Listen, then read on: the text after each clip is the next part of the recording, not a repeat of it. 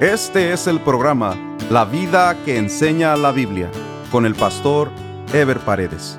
Un programa de reflexión bíblica sobre la manera que Dios espera que vivamos los cristianos, quienes estamos llamados a dar testimonio de nuestra fe en Jesucristo a través de nuestra manera de vivir. Continuamos con la serie Dios hecho hombre, un estudio basado en el Evangelio de Juan. Este es el estudio número 16 titulado La agonía de Jesucristo antes de su crucifixión. Juan narra la pasión de nuestro Señor Jesucristo previa a su muerte, de una manera diferente de como lo hacen los evangelios sinópticos, o sea, Mateo, Marcos y Lucas. Él señala algunas peculiaridades que no se indican en los otros evangelios y deja de señalar otros detalles que los otros evangelios sí detallan. Sin embargo, debemos decir que todos los evangelios coinciden en las cuestiones más importantes. Juan 18 del 1 al 3 dice, Habiendo dicho Jesús estas cosas, salió con sus discípulos al otro lado del torrente de Cedrón, donde había un huerto, en el cual entró con sus discípulos, y también Judas, el que le entregaba, conocía aquel lugar, porque muchas veces Jesús se había reunido allí con sus discípulos. Judas, pues, tomando una compañía de soldados y alguaciles de los principales sacerdotes y de los fariseos, fue allí con linternas y antorchas y con armas. El torrente del Cedrón parece ser un valle que tenía un huerto de olivos. No lo mencionan los otros evangelios, sino mencionan únicamente el huerto. De acuerdo a la narración de los otros evangelios, se trata del huerto de Getsemaní, donde Jesús había ido a orar con sus discípulos. Lucas le llama Monte de los Olivos. Lucas nos da un poco de más información respecto a la agonía de Jesús en el Monte de los Olivos o el huerto del Getsemaní. Lucas 22, del 39 al 44 dice, Y saliendo se fue, como solía, al monte de los olivos, y sus discípulos también le siguieron. Cuando llegó a aquel lugar les dijo, Orad que no entréis en tentación. Y él se apartó de ellos a distancia como de un tiro de piedra. Y puesto de rodillas oró diciendo, Padre, si quieres, pasa de mí esta copa, pero no se haga mi voluntad sino la tuya. Y se le apareció un ángel del cielo para fortalecerle. Y estando en agonía, oraba más intensamente, y era su sudor como grandes gotas de sangre que caían hasta la tierra. Es interesante la observación de Lucas respecto a la fortaleza que recibió Jesucristo a través de un ángel en medio de su agonía. Esto nos enseña, por un lado, que aunque Jesús sabía y estaba dispuesto a morir por nosotros, no dejó de sentir agonía, principalmente por el peso del pecado nuestro que Él estaba llevando en sí mismo. Pero también nos enseña que aunque Dios permite que a veces los creyentes pasemos por duras pruebas, Él no va a dejarnos solos, siempre estará con nosotros para fortalecernos, como le dijo Dios a Josué en su momento, según Josué 1.5, que dice, Nadie te podrá hacer frente en todos los días de tu vida. Como estuve con Moisés, estaré contigo, no te dejaré ni te desampararé. Judas conocía el huerto del Getsemaní porque era un lugar que Jesús visitaba con frecuencia y sus discípulos le acompañaban. Judas trajo consigo una compañía de soldados y alguaciles que llevaban linternas, antorchas y armas. Se trataba prácticamente de dos compañías. Los soldados eran romanos y los alguaciles eran los guardias de los sacerdotes y principales del concilio o Sanedrín. Las armas eran espadas y probablemente lanzas. Juan 18 del 4 al 6 dice, Pero Jesús, sabiendo todas las cosas que le habían de sobrevenir, se adelantó y les dijo, ¿A quién buscáis? Le respondieron, a Jesús Nazareno. Jesús les dijo, Yo soy.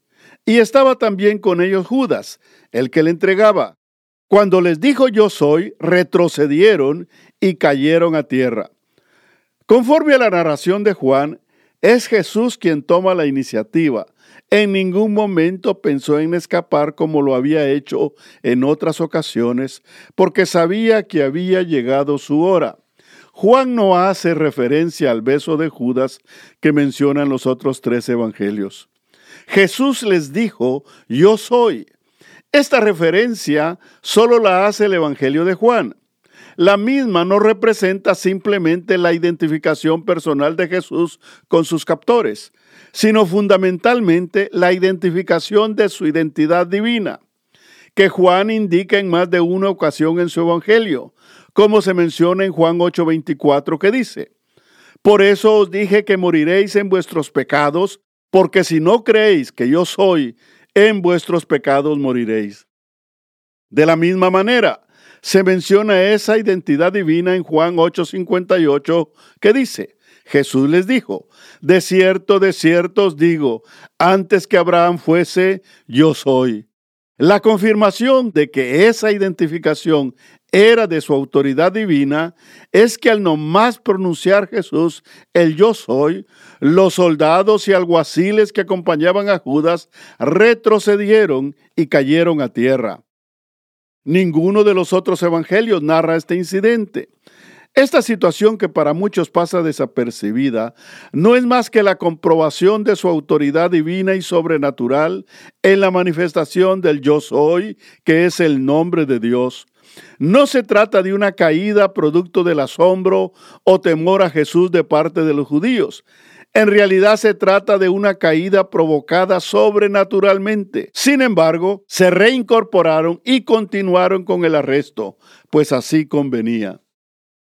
En realidad, este incidente que narra Juan es fascinante por cuanto que por un lado nos manifiesta cómo brotó de Jesús su poder sobrenatural con solo decir yo soy, lo que nos indica que si él hubiese querido, habría usado ese poder para defenderse o deshacerse de ellos pero estaba claro que su tiempo había llegado y él estaba dispuesto a entregar su vida por amor de nosotros antes que usar su poder sobrenatural para defenderse.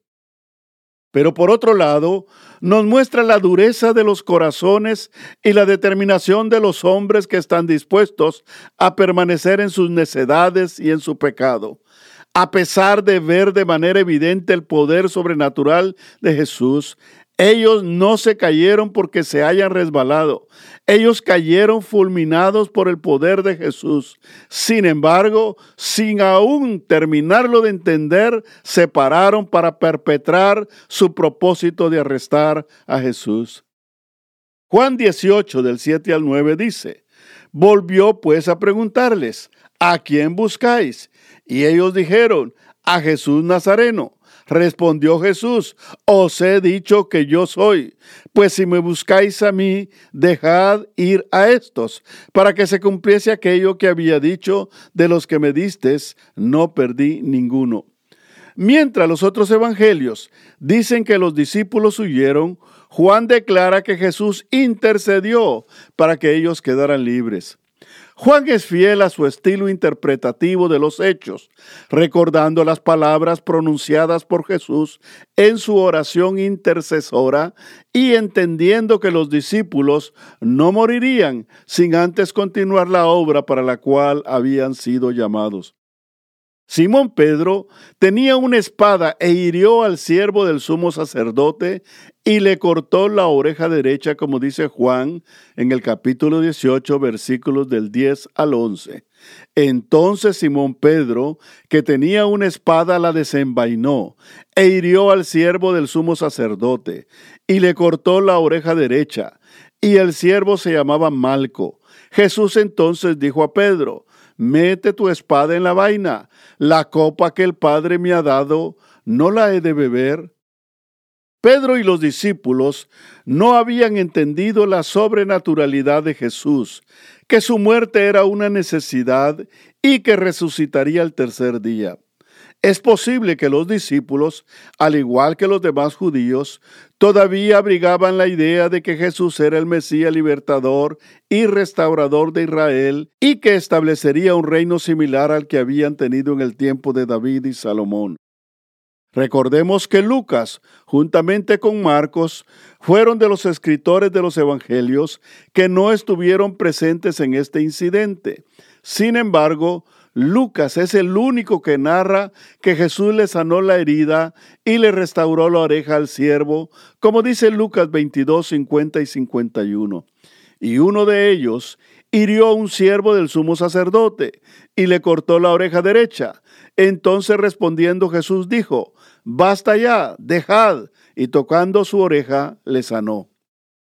Todos los evangelios coinciden en la reprensión que Jesús le hace a Pedro por el uso de la fuerza física o la violencia para defenderlo. Pero es Mateo quien narra completamente la reprensión de Jesús a Pedro, quien no entendía la necesidad de la muerte de Cristo a mano de los hombres, como dice Mateo 26 del 51 al 54. Pero uno de los que estaban con Jesús, extendiendo la mano, sacó su espada e hiriendo a un siervo del sumo sacerdote, le quitó la oreja. Entonces Jesús le dijo, vuelve tu espada a su lugar, porque todos los que tomen espada, a espada perecerán. ¿Acaso piensas que no puedo ahora orar a mi Padre y que Él no me daría más de doce legiones de ángeles? Pero ¿cómo entonces se cumplirían las escrituras de que es necesario que así se haga?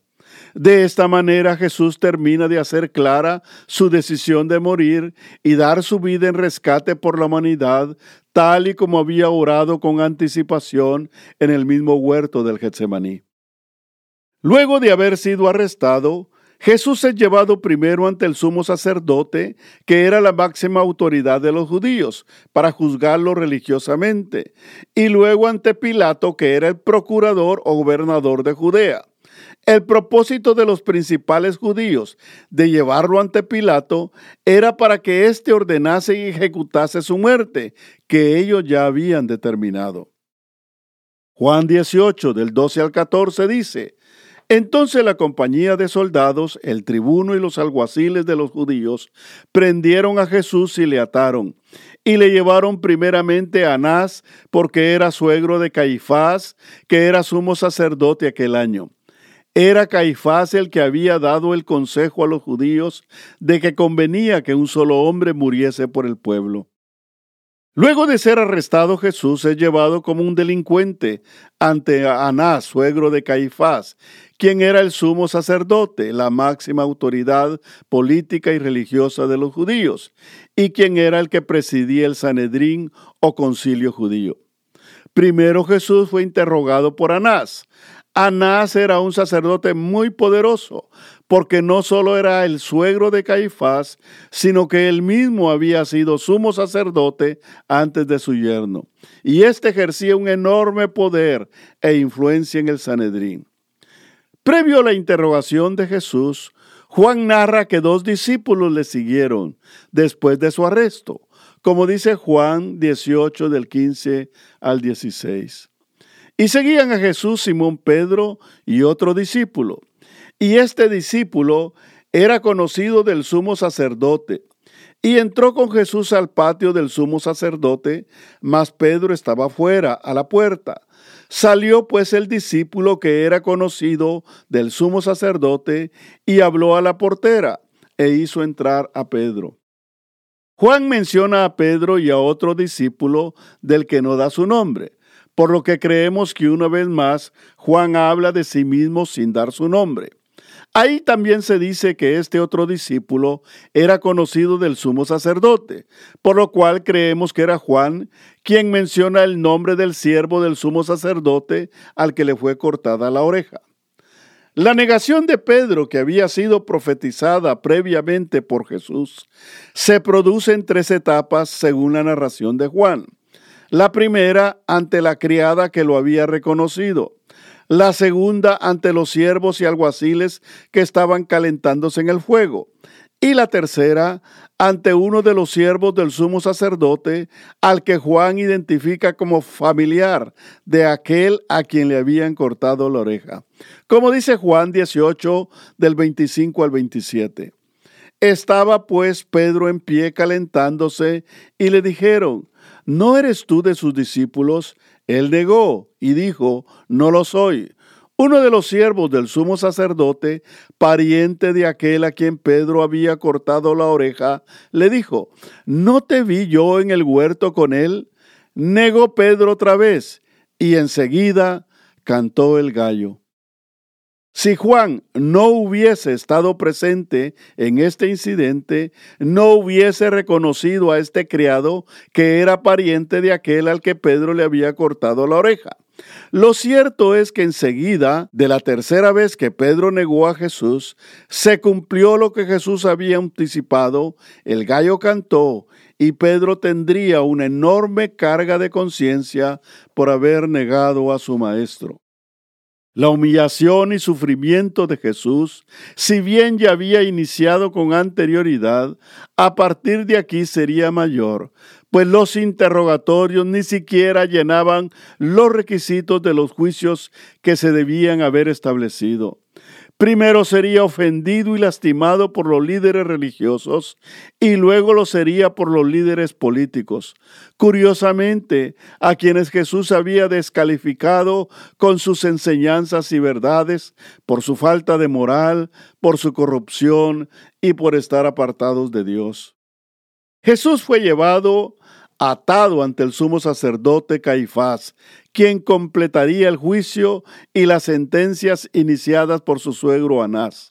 Luego fue llevado al pretorio, que era la residencia del gobernador Poncio Pilato en Jerusalén, como dice Juan 18 del 29 al 35. Entonces salió Pilato a ellos y les dijo, ¿qué acusación traéis contra este hombre? Respondieron y le dijeron, si éste no fuera malhechor, no te lo habríamos entregado. Entonces les dijo Pilato, tomadle vosotros y juzgadle según vuestra ley. Y los judíos le dijeron, a nosotros no nos está permitido dar muerte a nadie, para que se cumpliese la palabra que Jesús había dicho, dando a entender de qué muerte iba a morir. Entonces Pilato volvió a entrar en el pretorio y llamó a Jesús y le dijo, ¿Eres tú el rey de los judíos? Jesús le respondió, ¿dices tú esto por ti mismo o te lo han dicho otros de mí? Pilato le respondió, ¿soy yo acaso judío? Tu nación y los principales sacerdotes te han entregado a mí. ¿Qué has hecho? Era la fiesta de la Pascua judía cuando los sacerdotes llevaron a Jesús ante Pilato en el pretorio o palacio del procurador romano. Los judíos no entraron al pretorio, sino se quedaron afuera, pues como se celebraba la Pascua, no debían entrar a un lugar gentil e inmundo como consideraban al pretorio. Esto muestra la evidente hipocresía de los religiosos judíos, pues mientras exteriormente no querían contaminarse, sus mentes y sus corazones estaban más que contaminados. No se iban a contaminar entrando al pretorio, pero sí se contaminaron con la muerte de Jesús, que habían dispuesto llevar a cabo fuera o no fuera la fiesta de la Pascua. Lo que no sabían los religiosos judíos era que ya estaba determinado que Jesús muriera en la Pascua, pues mientras los judíos celebraban en la misma la liberación de la esclavitud de Egipto, todos los cristianos celebraríamos en la Pascua judía nuestra liberación de la esclavitud y la condenación del pecado por la muerte del Cordero sin mancha que fue Jesucristo. Juan 18 del 36 al 40 dice, respondió Jesús, mi reino no es de este mundo. Si mi reino fuera de este mundo, mis servidores pelearían para que yo no fuera entregado a los judíos. Pero mi reino no es de aquí. Le dijo entonces Pilato, ¿luego eres tu rey? Respondió Jesús, tú dices que yo soy rey. Yo para esto he nacido y para esto he venido al mundo, para dar testimonio a la verdad. Todo aquel que es de la verdad oye mi voz. Le dijo Pilato, ¿qué es la verdad? Y cuando hubo dicho esto, salió otra vez a los judíos y les dijo, yo no hallo en él ningún delito, pero vosotros tenéis la costumbre de que os suelte uno en la Pascua. ¿Queréis pues que os suelte al rey de los judíos? Entonces todos dieron voces de nuevo diciendo, no a éste, sino a Barrabás. Y Barrabás era ladrón. El interrogatorio de Jesús estaba cargado de soberbia e ironía por parte de Poncio Pilato, pues eran los romanos los que tenían el poder político total en el mundo conocido de la época. Por lo que le pregunta Jesús, ¿eres tú el rey de los judíos? Como si Jesús estuviese reclamando un espacio político o de autoridad humana en Israel. Jesús le responde, mi reino no es de este mundo. Jesús ni quería ni necesitaba poder político. Esto es muy significativo, pues muchos cristianos se esfuerzan por ganar espacios políticos de poder o influencia humana. Si Jesús hubiese querido establecer eso, sobraron oportunidades para que lo hiciera, pero ni era su propósito, ni es misión de la iglesia ganar poder político, sino proclamar el reino de Dios un reino espiritual que va a libertar verdaderamente la vida de las personas. Jesús establece con claridad su misión. Él vino para dar a conocer a Dios, para instalar el reino de los cielos en las personas y para que el mundo fuese verdaderamente libertado, no del dominio temporal de los romanos, sino de la atadura y dominio permanente del pecado en sus vidas. En el próximo programa estaremos desarrollando el tema La crucifixión y muerte de Jesucristo. Nos vemos en el próximo programa. Dios les bendiga. Este fue el programa La vida que enseña la Biblia con el pastor Ever Paredes. Este programa fue patrocinado por la iglesia La Puerta Abierta, ubicada en Irvine, en el condado de Orange, California. La Iglesia La Puerta Abierta transmite uno de sus servicios por YouTube. Si desea ver la transmisión con los mensajes del pastor Ever Paredes, vaya a nuestro sitio de internet, lapuertaabierta.com, y haga clic en transmisión en vivo. O directamente a YouTube y escriba LPA en vivo, los domingos a las 10.30 de la mañana.